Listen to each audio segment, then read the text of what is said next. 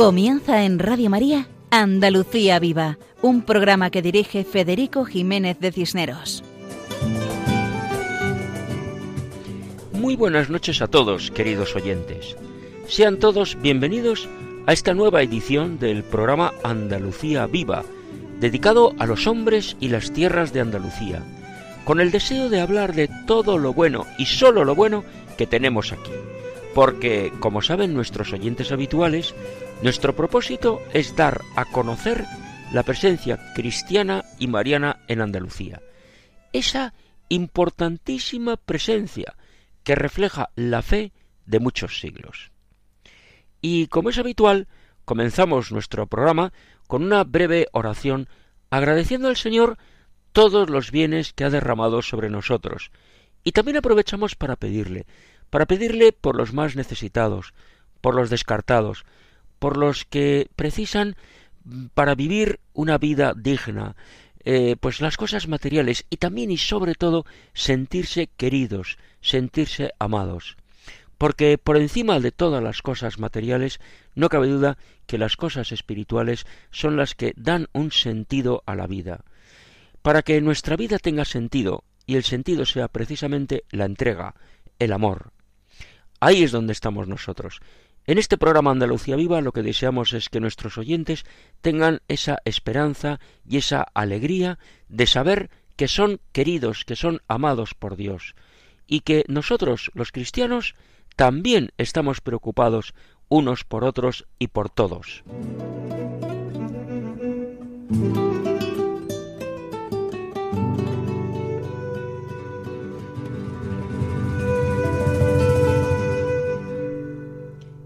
En el programa de hoy escuchamos en primer lugar la sección Lugares Sagrados de Andalucía, donde nuestro colaborador habitual Juan José Bartel nos acerca al santuario de la Virgen de los Remedios en Jimena, en la provincia y diócesis de Jaén. Después, el guitarrista Paco Fabián interpreta Amigos para siempre.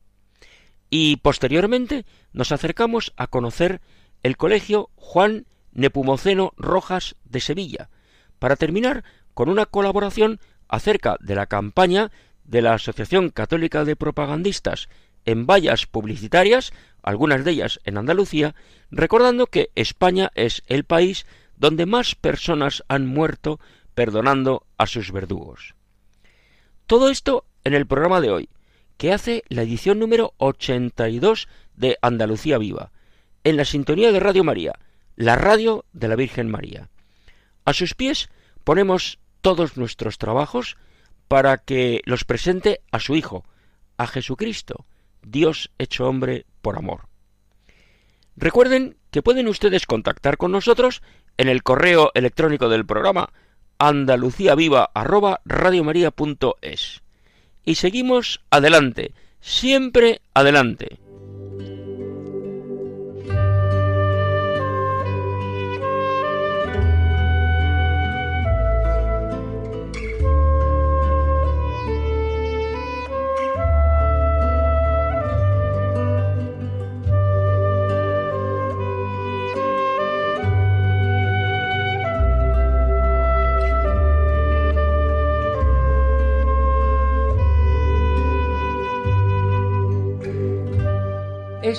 Acordes musicales nos introducen a la sección titulada Lugares Sagrados de Andalucía y dedicada a los santuarios andaluces, sección que dirige nuestro colaborador Juan José Bartel Romero.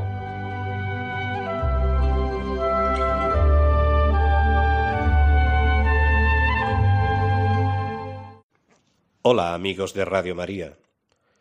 Jimena se halla al sur de Baeza y Úbeda, dos importantes ciudades de la provincia y diócesis de Jaén. Está situada en la pendiente norte de la Sierra del Lanchar, que significa cantera de piedras o lanchas, una de las estribaciones de Sierra Mágina. En el arbolado paraje de Cánava se ubica la ermita construida en honor de la Virgen de los Remedios. Al lugar se accede desde el centro de la localidad, a través de un hermoso y cuidado paseo, estrecho y alargado. un paseo perimetral ajardinado y con magníficas vistas hacia los inmensos campos de olivos y los cerros de la lejanía, y que es frecuentado a diario por vecinos de todas las edades, tanto para sentarse a conversar como para pasear. En sus cercanías hay tres pilares de piedra, entre ellos el famoso pilar de los siete caños. Cuenta la historia que en el año 1456 los cristianos de Jimena, huyendo de los moros, cogieron una imagen de la Virgen esculpida en piedra arenisca y la escondieron en las cercanías del municipio. En 1600, el escribano Luis Martínez, vecino de Jimena, regresando de Granada, encontró la imagen en una cueva del barranco de Cánava. El escribano dio conocimiento de tan feliz hallazgo a las autoridades y vecinos del pueblo, los cuales en procesión trasladaron la imagen a la parroquia, designando en el nombre de Virgen de Cánava, por el lugar donde se encontró, hasta que fue proclamada patrona de Jimena con el nombre de Nuestra Señora de los Remedios. En dicho sitio y para perpetuar la memoria del referido encuentro, se construyó un nicho a donde fue trasladada la sagrada imagen. Posteriormente se edificó una ermita entre los años 1676 y 1683, reedificada en varias ocasiones, hasta que en 1900 fue demolida en vista del deterioro que mostraba, y se construyó la actual según los cánones de la época, inaugurada el 20 de mayo de 1909. Se trata de una pequeña ermita de armoniosa arquitectura, con espadaña y camarín en el interior, para volver a poner en su lugar la imagen de la patrona de Jimena, la Virgen de los Remedios. La imagen actual es pequeña no más de sesenta centímetros. Es reciente, del año 1939, pero parece que la anterior, destruida en 1936, no era la que encontró Luis Martínez, que era mucho más pequeña, de estilo gótico y esculpida en piedra. La imagen actual es de vestir, aunque se le realizó un manto creyendo que éstos habían desaparecido, y muestra las cabezas de la Virgen y el niño, así como el brazo de cada uno. Las proporciones son de una imagen sedente con el niño de rodillas, en las rodillas. Ambos son de tez morena, rostro dulce y están coronadas. La Virgen mira al pueblo y tiene la cabeza inclinada hacia el niño que sujeta una esfera y unos sonajeros, y ella porta un cetro. Para realzarla, está rodeada de un resplandor plateado, bajo sus pies tiene una media luna, como nos dice el libro del Apocalipsis, y está sobre un pedestal del mismo metal. Nos cuentan que antes de 1752 existía en Jimena la Hermandad de Nuestra Señora de los Remedios. En el año 1755 la Virgen hizo una gran merced al pueblo librándolo de los efectos del terremoto de Lisboa, que tuvo lugar el día de todos los santos. En acción de gracias por el señalado remedio, se acordó por las autoridades civiles y eclesiásticas celebrar todos los años en dicho día una fiesta solemne con procesión de rogativas, con objeto de perpetuar aquel señalado favor. Ese mismo año se estableció una hermandad que ha celebrado todos los años la fiesta de la Virgen. Otros milagros que se recuerdan son referentes a la Guerra de la Independencia en 1807, escasez de lluvias en 1817 y epidemias en 1800, 1804 y 1819. Del 6 al 15 de agosto se celebra la novena en el santuario, coincidiendo con la fiesta de la Asunción. Las fiestas patronales son los días 7, 8, 9 y 10 de septiembre. Se traslada a la patrona al atardecer del 7 en romería, llegando al anochecer a la plaza del pueblo, es este un momento muy emotivo para sus fieles. Como prueba de la devoción de los vecinos de Jimena, el colegio público lleva el nombre de Nuestra Señora de los Remedios. Y hasta aquí nuestro humilde homenaje a la Virgen de los Remedios en Jimena, diócesis y provincia de Jaén. Hasta el próximo programa, si Dios quiere, amigos de Radio María. Muchas gracias a Juan José Bartel por su explicación del santuario de la Virgen de los Remedios en Jimena, en Jaén. Qué magnífico comprobar que en todos los rincones de España encontramos lugares destinados a honrar y venerar a la Madre de Dios, a la Virgen María. A sus pies todos nos sentimos hijos y amigos. Amigos para siempre, como nos ofrece a continuación Paco Fabián, nuestro guitarrista, que interpreta ese precioso canto a la amistad. Adelante, Paco.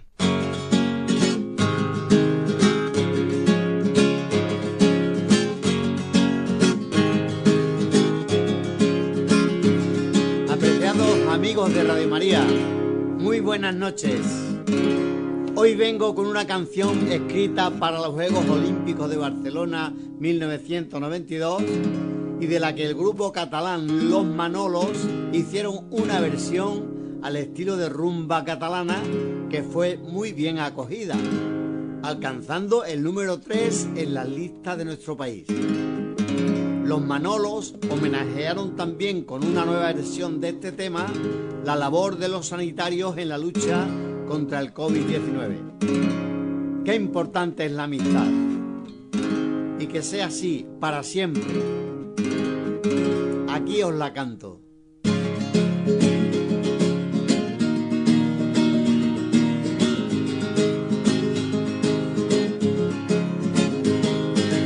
Yo no necesito conversar porque adivino que ya sabes cómo soy, tú me has conocido siempre.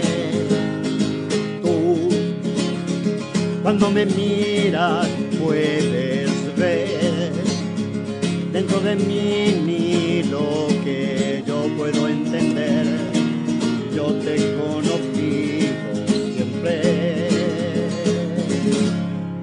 amigos para siempre es nuestro canto de amistad.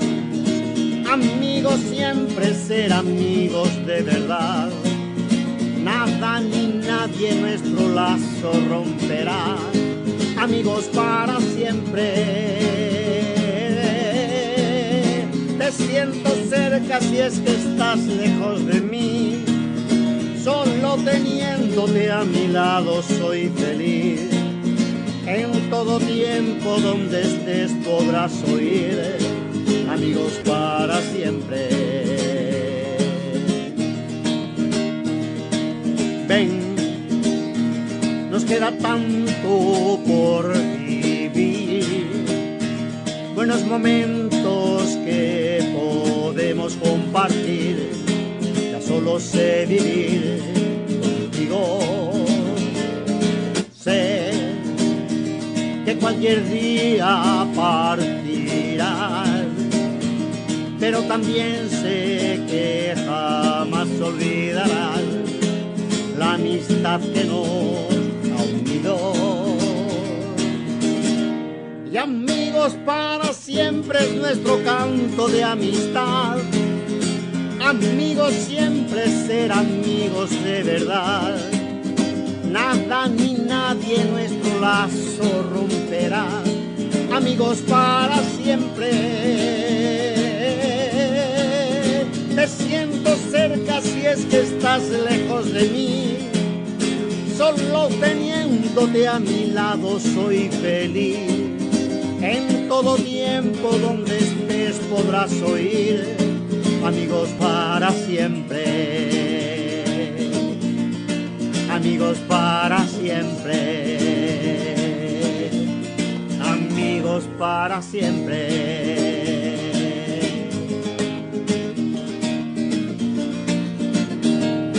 Ole, ole y ole. Pues sí, Paco, ole, ole y ole.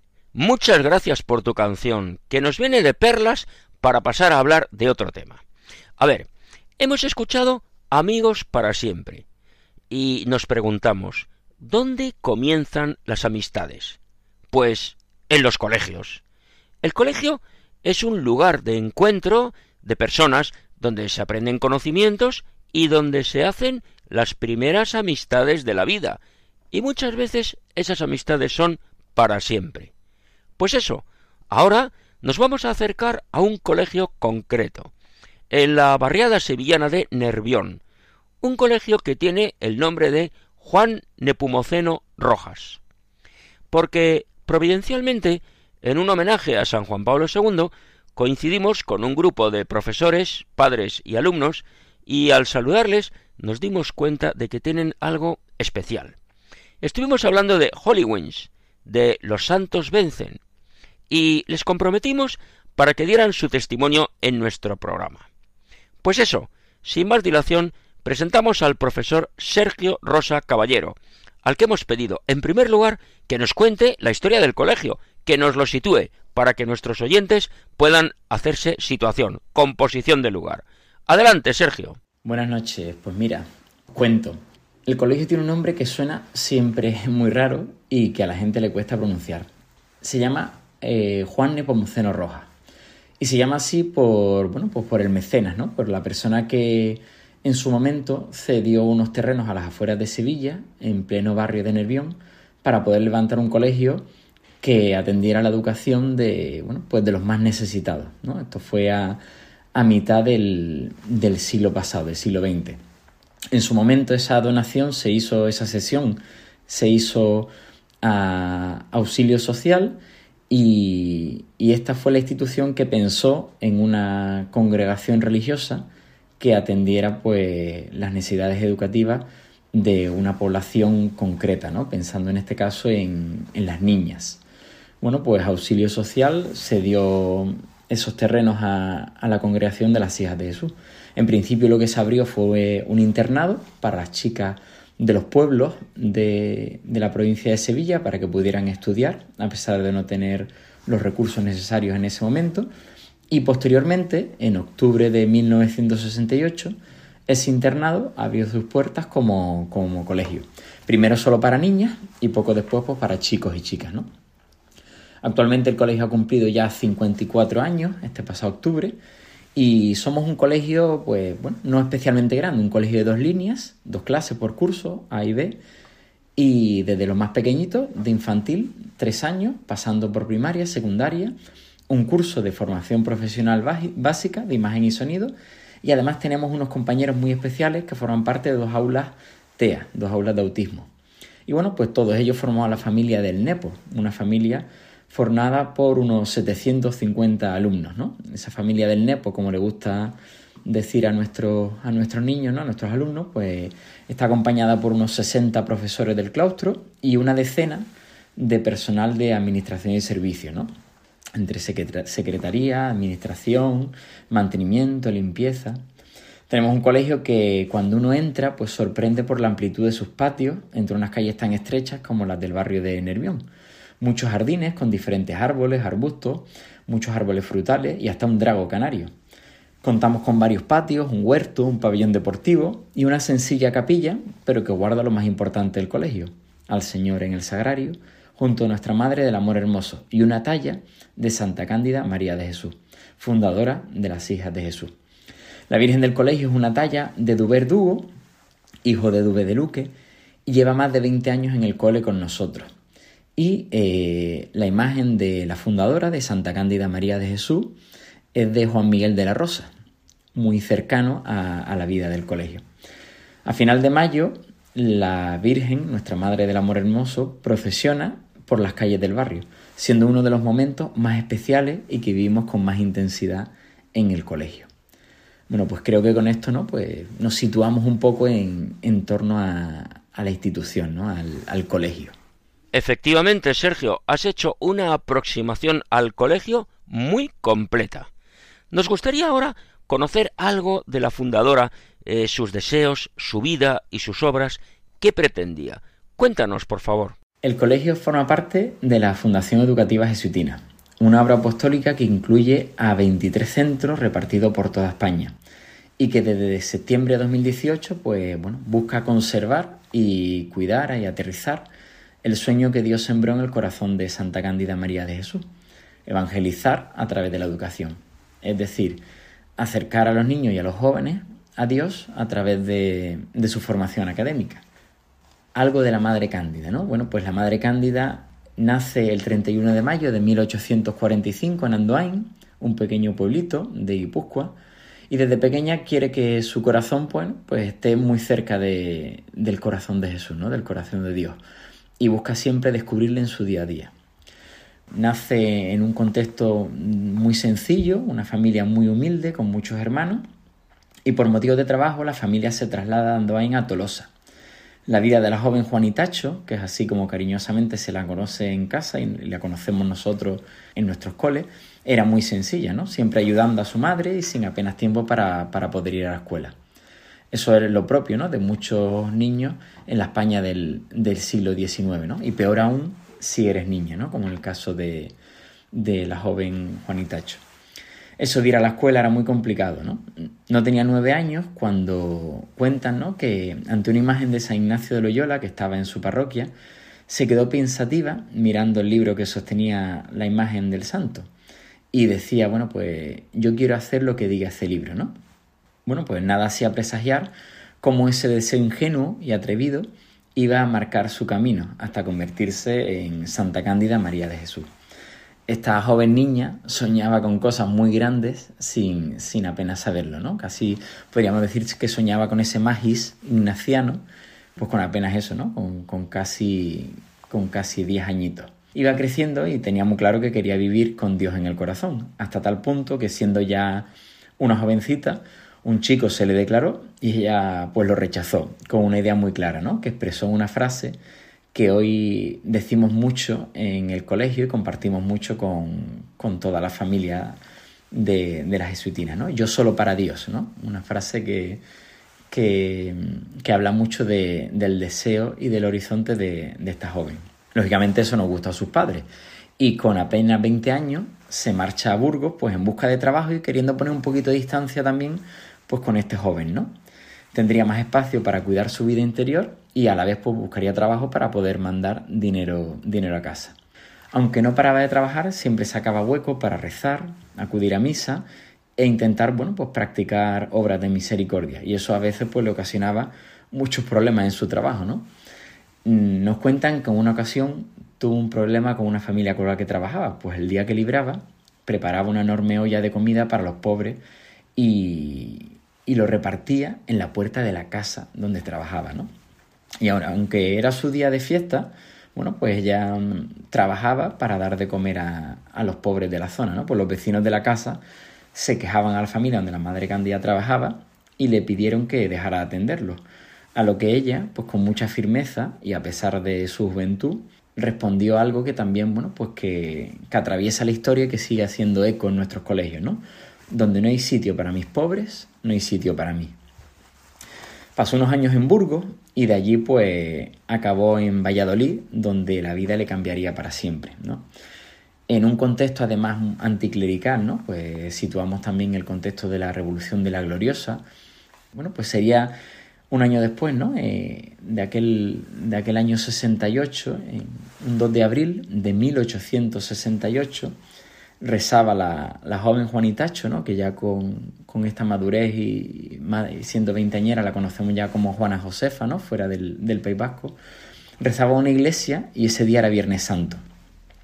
Bueno, pues allí en esa iglesia, eh, frente al altar que conocemos como el altar del Rosarillo, que está representado por una Sagrada Familia junto a Dios Padre y el Espíritu Santo, Dios le transmitió ese deseo, ¿no? El deseo que hace eco hasta nuestros días, ¿no? Fundar una congregación religiosa destinada a, la educación de las niñas, que entonces eran las olvidadas de la época. Esta intuición, ese deseo que, que Dios sembró en el corazón de la joven Juana Josefa, lo compartió ella con su confesor y su acompañante espiritual, el jesuita Miguel Herranz. Cosas de la providencia, también el padre Herranz había recibido una gracia especial, y el Señor le encomendó acompañar a la joven Juana Josefa en su misión. Bueno, pues con apenas 24 años, apenas sabía leer y le costaba mucho expresarse bien en castellano. Y tocó pues, ponerse a estudiar, sin, eso sí, sin abandonar el trabajo, siempre con la ayuda de, del padre Ranz. Bueno, pues finalmente será en Salamanca, en la festividad de la Inmaculada Concepción de María, la fiesta de la Purísima, en la que Juana Josefa elegirá el nombre de Cándida María de Jesús y fundará junto al padre Ranz y cinco mujeres más la Congregación de las Hijas de Jesús, hoy conocida como religiosas jesuitinas. La Madre Cándida ese día tenía ya una cosa muy clara, que repetiría en muchas ocasiones y que hoy seguimos pues compartiendo con nuestros alumnos en los colegios, ¿no? Eh, decía ella que sola nada, pero con Dios todo lo puedo, ¿no? Y es verdad que cuesta mucho imaginar que una obra tan grande de manos de una mujer que apenas sabía leer y escribir y que se dedicaba pues a limpiar y a zurcir, bueno, pues acabará convirtiéndose en, una congregación religiosa repartida por todo el mundo y hoy pues con la Madre Cándida como santa de la Iglesia, ¿no? La Madre Cándida fue abriendo colegios por toda España hasta morir en Salamanca el 9 de agosto de 1912, el 9 de agosto es el día que celebramos su fiesta litúrgica, y el Papa San Juan Pablo II la beatificó en Roma en el año 1996, y posteriormente el Papa Benedicto XVI le dio el título de santa, elevándola a los altares y reconociendo a ella una mujer cuya vida fue ventana que nos llevó y nos sigue eh, a día de hoy llevando a Dios, ¿no? Pues esta es la, un poco a grandes rasgos la historia de, de Santa Cándida María de Jesús. Muy interesante la vida de la fundadora de la congregación, Santa Cándida María de Jesús, que vive unida al corazón de Jesús, con esa frase tan admirable de yo solo para Dios. La verdad es que fundar una congregación religiosa para educar a las niñas que estaban marginadas, abandonadas, en esa sociedad del siglo XIX, que era una sociedad liberal, revolucionaria, que venía de la Ilustración, la verdad es que una mujer que tiene tan claro eh, su pequeñez, sola nada, pero con Dios todo, pues es admirable esa espiritualidad tan arraigada. Y entendemos que en sus colegios se debe vivir ese carisma. Y en concreto, del Colegio de Sevilla, queríamos saber qué es lo propio del colegio y cómo se vive ese carisma, esa idea de la madre fundadora en la vida diaria del centro educativo. Bueno, pues hablar de, un colegio de las hijas de Jesús y concretamente hablar de, las jesuitinas, del colegio de las jesuitinas aquí en Sevilla, es hablar de un centro, bueno, pues un centro concertado católico, ¿no? que bebe del carisma propio de, las hijas de Jesús y de, de la espiritualidad ignaciana. Pues nuestra forma de vivir la fe responde a la experiencia espiritual vivida por, por la Madre Cándida, y a su vez, bueno, pues vivida por, por San Ignacio de Loyola, ¿no? El llamado peregrino de la voluntad de Dios que tenía como horizonte buscar y hallar a Dios en todas las cosas. De este modo, la dinámica evangelizadora del centro es transversal a toda la vida del colegio, la cultura vocacional, el deseo de vivir desde el sueño de Dios para cada uno de nosotros se presenta siempre en diferentes actividades tutoriales. Por otro lado, comenzamos el día poniendo la jornada siempre en manos del Señor con una oración adaptada a las diferentes etapas del centro. El alumno visita la capilla, normalmente pues en un par de ocasiones al mes, por distintos motivos, y celebramos pues en torno a 3, 4 Eucaristías al trimestre, pues desde quinto, desde cuarto, quinto de primaria, pues hasta, hasta los niveles superiores, ¿no? Destaca por un lado también el taller de oración que vive el alumnado de primaria con un espacio precioso de encuentro con el Señor en la capilla y que es dirigido por los propios tutores. La espiritualidad ignaciana y la propia vivencia de la Madre Cándida nos habla de una espiritualidad encarnada, buscando siempre en todo amar y servir, ¿no? Como dice San Ignacio en sus ejercicios espirituales. Y es por ello que se busca que el colegio sea un espacio de transformación de nuestro alumnado y de las familias que se acercan a nosotros, invitando a comprometerse de diferentes modos. Bueno, pues en la campaña de recogida de alimentos que hacemos ahora entre el mes de octubre y noviembre, en las jornadas misioneras, la Semana de Solidaridad FAFI, que es la, ONG propia de las hijas de Jesús, y así mismo los mayores, nuestros alumnos de, cuarto de la ESO y de formación profesional, así como, así como los antiguos alumnos, tienen la posibilidad de acudir a un voluntariado organizado desde el colegio con proyección en el barrio de la Candelaria y los Pajaritos, así como comprometerse ya como antiguos alumnos con diferentes actividades pastorales, ¿no? Pues como catequistas, monitores de los grupos de los jóvenes en el colegio, miembros del grupo joven de nuestra Madre del Amor Hermoso, eh, animarse a participar en el coro del colegio, que, que anima y dinamiza muchas de las celebraciones, como monitores de Alcor, que es el grupo propio de, todos los colegios de las hijas de Jesús en, en España, ¿no? Pues todo ello se vive conforme al carisma propio de las jesuitinas y donde destacan quizá tres puntos fuertes que Santa Cándida siempre quiso para sus coles y que nosotros en el nuestro pues intentamos vivir con mucha intensidad, ¿no? Que es por un lado la cercanía con nuestras familias y nuestro alumnado, la sencillez y la alegría, ¿no? que inunda también pues, el día a día del cole y que se expresa también en, las fiestas de, especiales para, para la institución, ¿no? como son la celebración de la Inmaculada, eh, recordando el aniversario de la fundación de la congregación. Ese día lo celebramos por todo lo alto, cantando el Mil Albricia, un himno propio de alabanza a la Inmaculada que compartimos todos los coles de la jesuitina, con calentitos, ¿no? con churros con chocolate, con una Eucaristía en la que participa todo el centro y con diferentes actividades en torno a la Virgen. Igual pasa con el 31 de mayo. Claro, como la fiesta litúrgica de la Madre Candia cae en verano, pues los colegios celebramos su nacimiento, el 31 de mayo. Y ese día compartimos en toda España pues fiesta, ¿no? En nuestros colegios. Y aquí en Sevilla pues lo, vivimos de manera muy intensa, ¿no? Pues con una celebración, una misa rociera, ¿no? También muy cercana. Siempre suele caer muy cerca el tiempo de, Pentecostés y por tanto todo, también la festividad del rocío. Y la misa pues tiene, tiene tintes rociero, ¿no? Y se acercan decenas, decenas de, antiguos alumnos y de, y de familias, siendo una celebración multitudinaria en la capilla y desde hace unos años pues en el patio del colegio. Ese día también pues tenemos una procesión interna con nuestra Madre de Amor Hermoso de la que disfrutan todos los niños del colegio y en torno a esa semana pues nuestra Madre de Amor Hermoso procesiona por las calles de, de Nervión, ¿no? Pues, está, bueno, pues invitando también a, a que María visite a las familias del barrio y las familias del barrio pues abran el corazón al Señor pues de la mano de, nuestra Madre Amor Hermoso.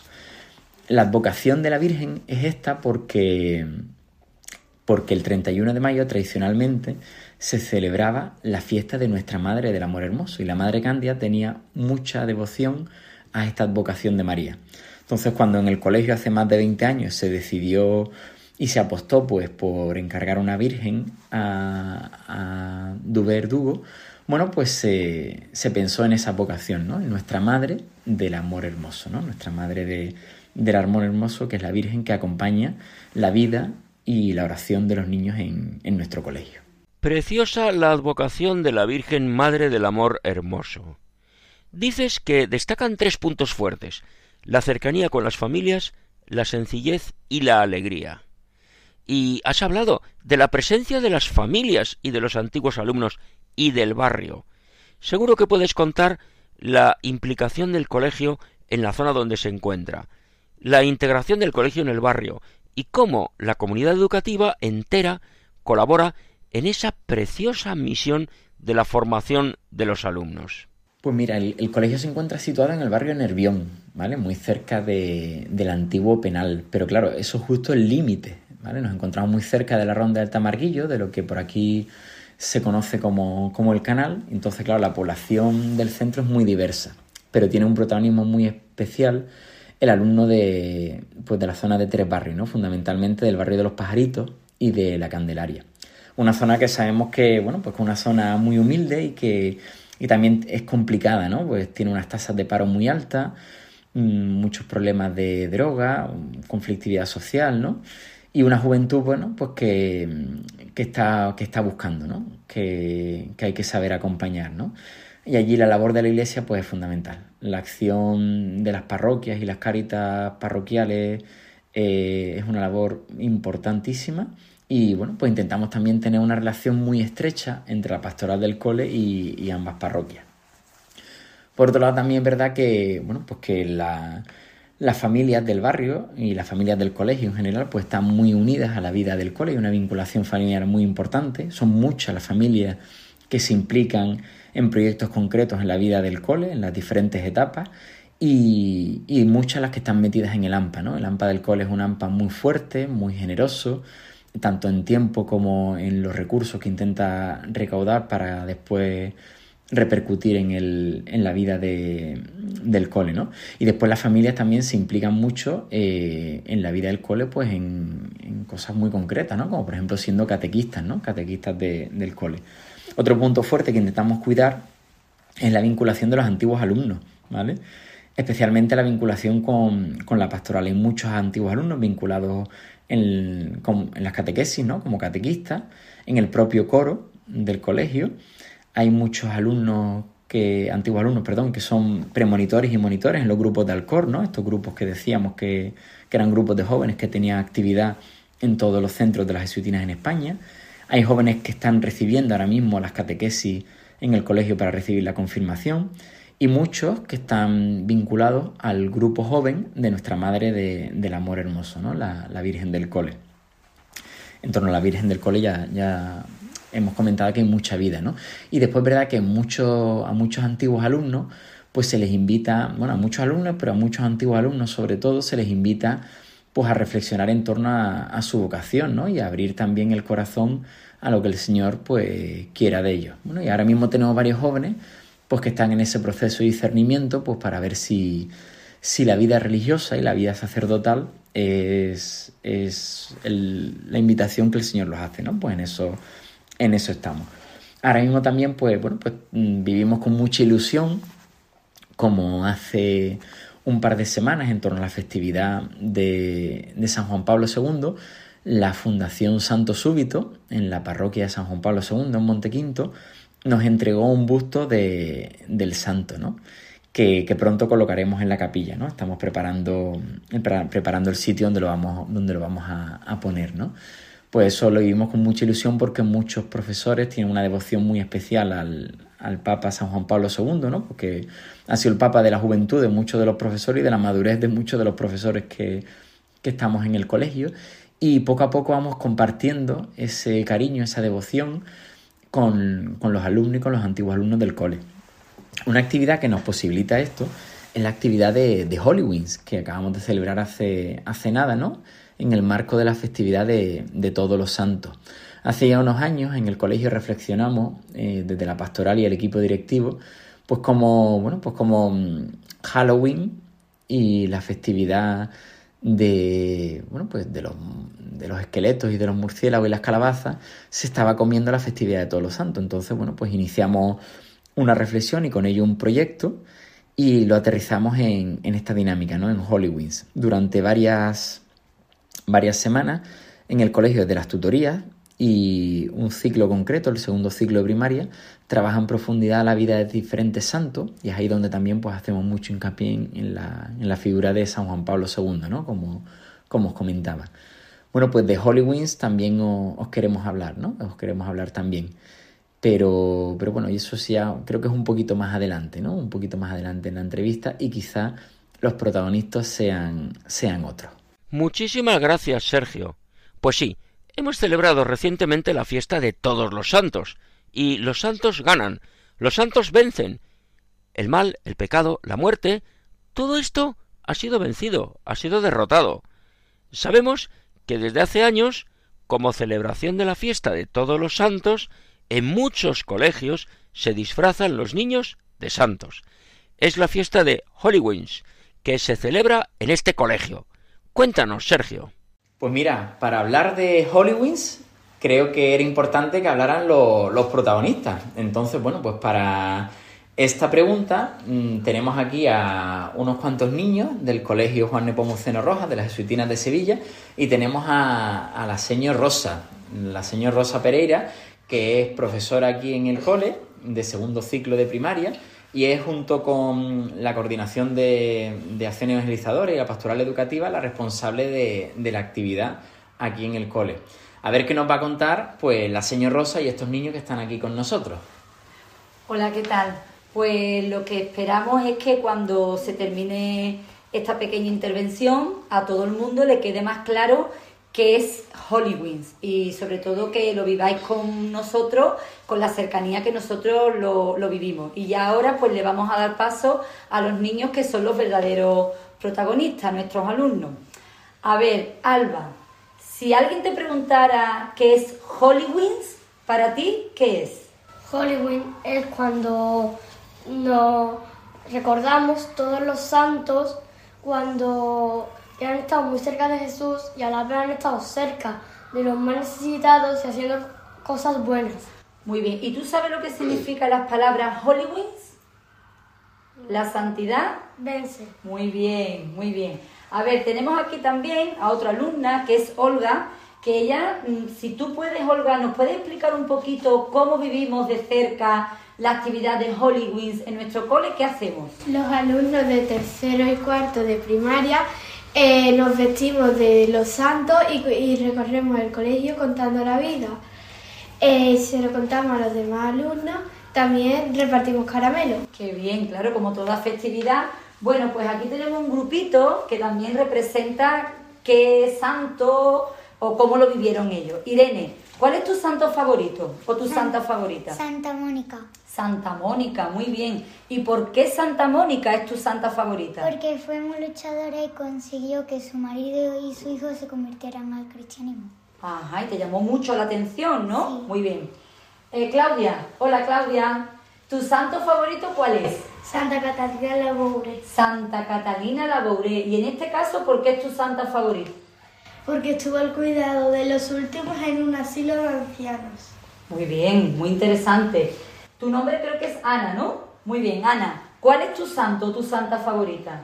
Santa Teresa de, de Calcuta. Ah, Santa Teresa de Calcuta. ¿Y Santa Teresa de Calcuta por qué es tu santa favorita? Porque fundó su propia congregación cosas muy importantes, son cosas muy llamativas. Pues aquí tenemos a un niño, en este caso Daniel. Hola Daniel.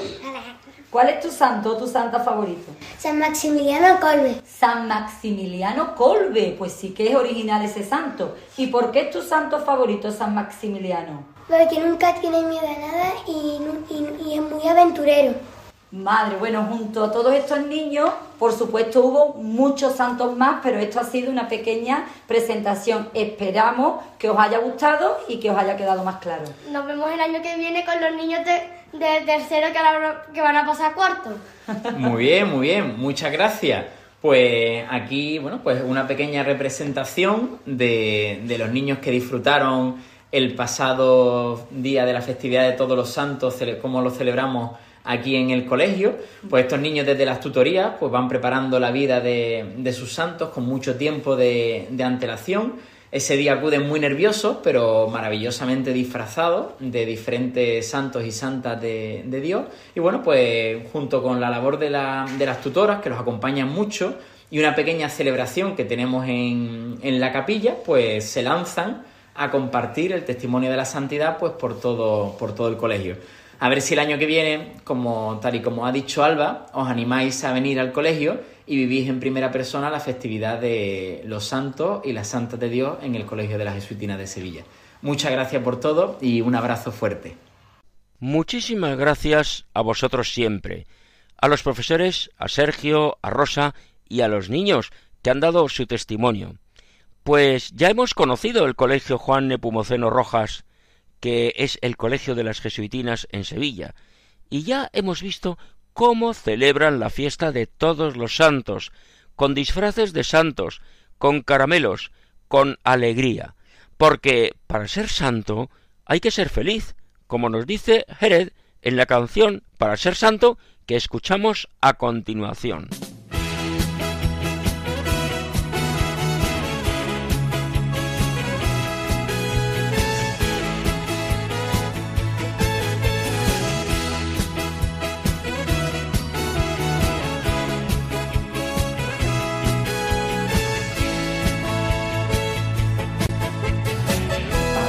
Santo hay que ser feliz. No hay santidad sin felicidad. Para ser santo hay que ser feliz primero. Para ser santo hay que ser sencillo. No hay santidad sin sencillez. Para ser santo hay que ser sencillo primero. Para ser santo poco loco, un poco loco. Un poco loco para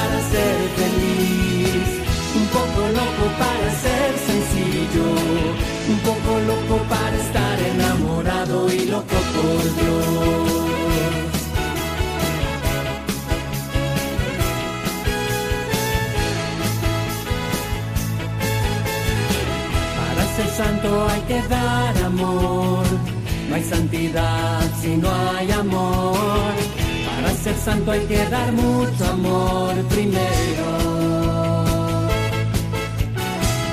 Para ser santo hay que obedecer santidad, sino obediencia.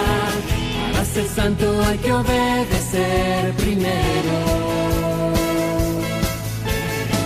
Para ser santo hay que hacerse como un niño para ser santo.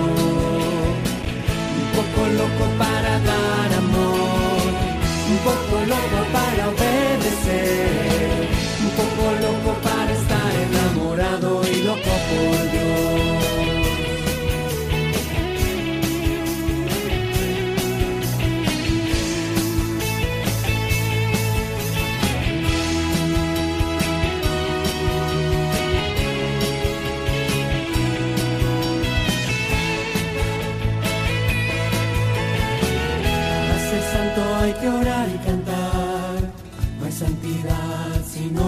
Para ser santo hay que orar y cantar primero.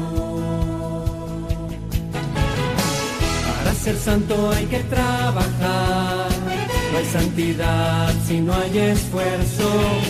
Para ser santo hay que trabajar primero. Para ser santo hay que trabajar y jugar todo a su tiempo. Darse tiempo para orar y cantar. Y darse tiempo para amar. Y darse tiempo para estar enamorado y loco por Dios. Un poco loco para dar amor. Un poco loco para ser feliz. Un poco loco para estar enamorado y loco por Dios.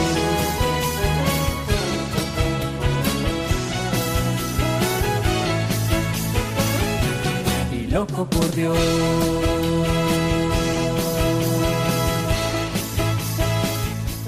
Pues sí, esta canción para ser santo nos recuerda que hay que ser feliz, sencillo, dar amor, orar y cantar, trabajar y esforzarse y sobre todo estar loco por Dios.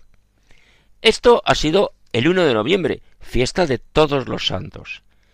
Y en el calendario litúrgico de la Iglesia en España, el 6 de noviembre está dedicado a los mártires españoles víctimas de la persecución que se desató en los años 30 del siglo XX durante la Segunda República Española y la Guerra Civil. La característica que une a todos ellos es que murieron por su fe y murieron perdonando a sus verdugos. Y este año, precisamente, ha llegado a tierras andaluzas la campaña de la Asociación Católica de Propagandistas que nos recuerda que España es el país donde más personas han muerto perdonando a sus verdugos.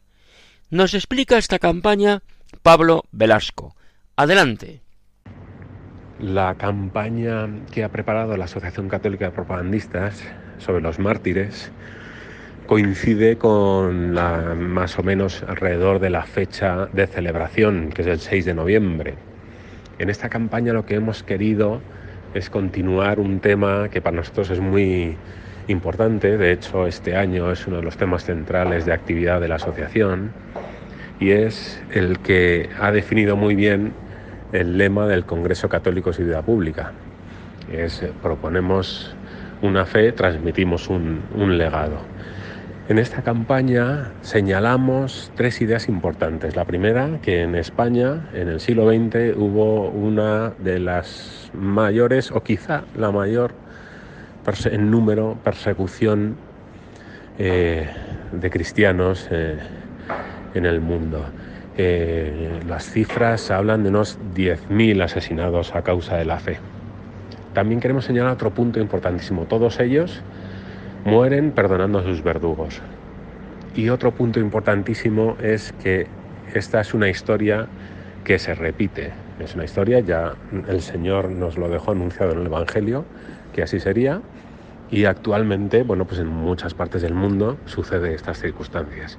Entonces queremos eh, unir esas, esas ideas, sobre todo que aquel que lo lea, ya sea creyente o no, que, se encuentre con este cartel, que se encuentre con el vídeo que va aparejado, eh, lo que queremos es que se haga una serie de preguntas.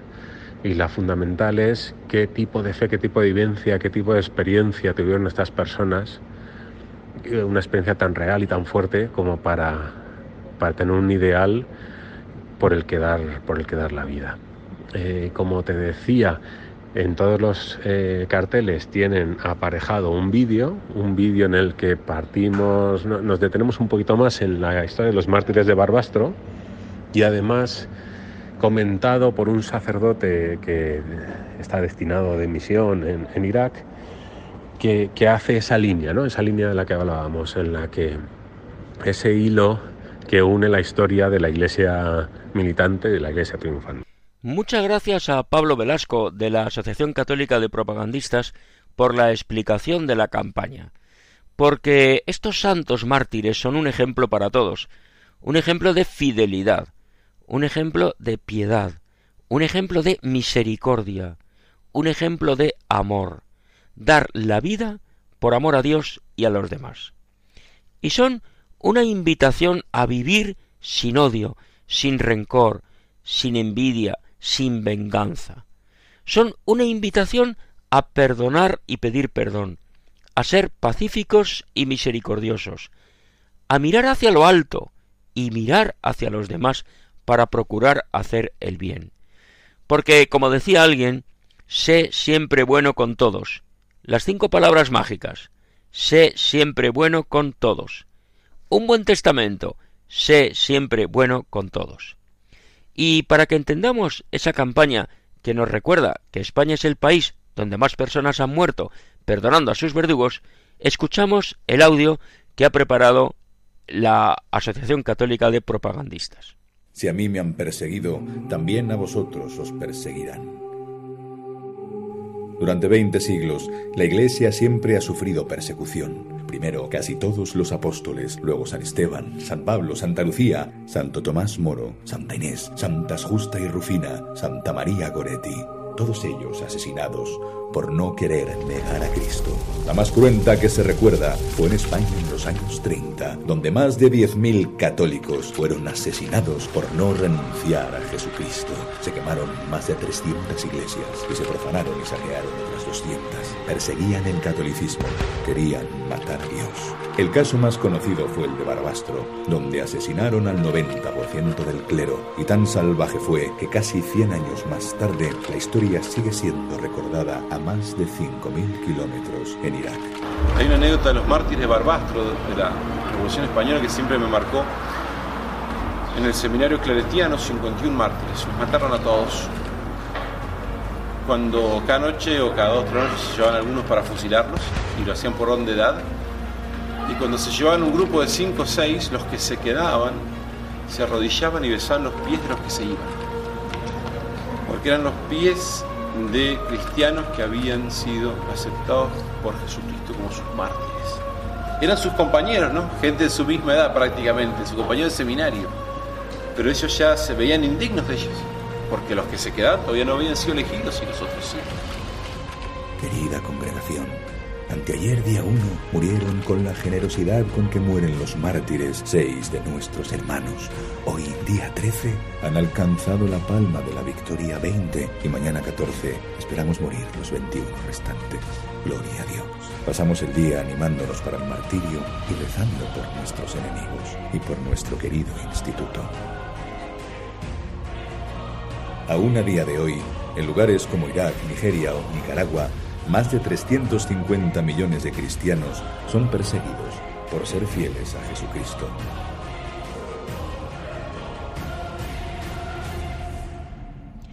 Damos gracias a Dios por esos ejemplos de fidelidad a Jesucristo y de entrega a todos los hombres. Alguien ha dicho que los mártires son constructores de paz, de unidad y de fidelidad. Qué gran ejemplo nos dan los mártires españoles del siglo XX que murieron perdonando a los que los mataban.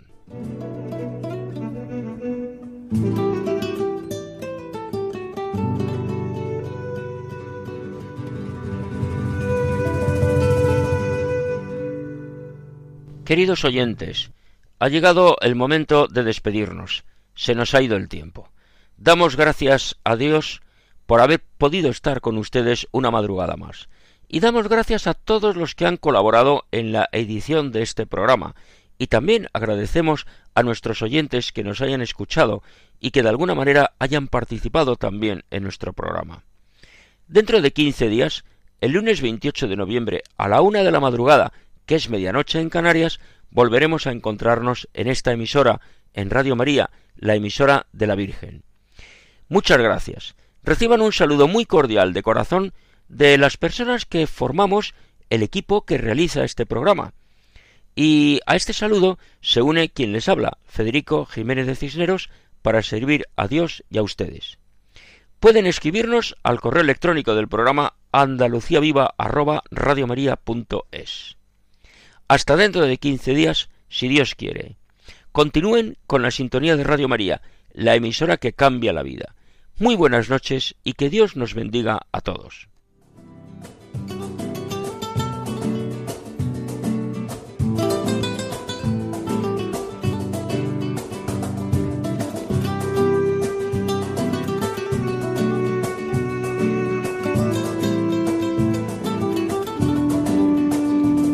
Han escuchado en Radio María Andalucía Viva, un programa dirigido por Federico Jiménez de Cisneros.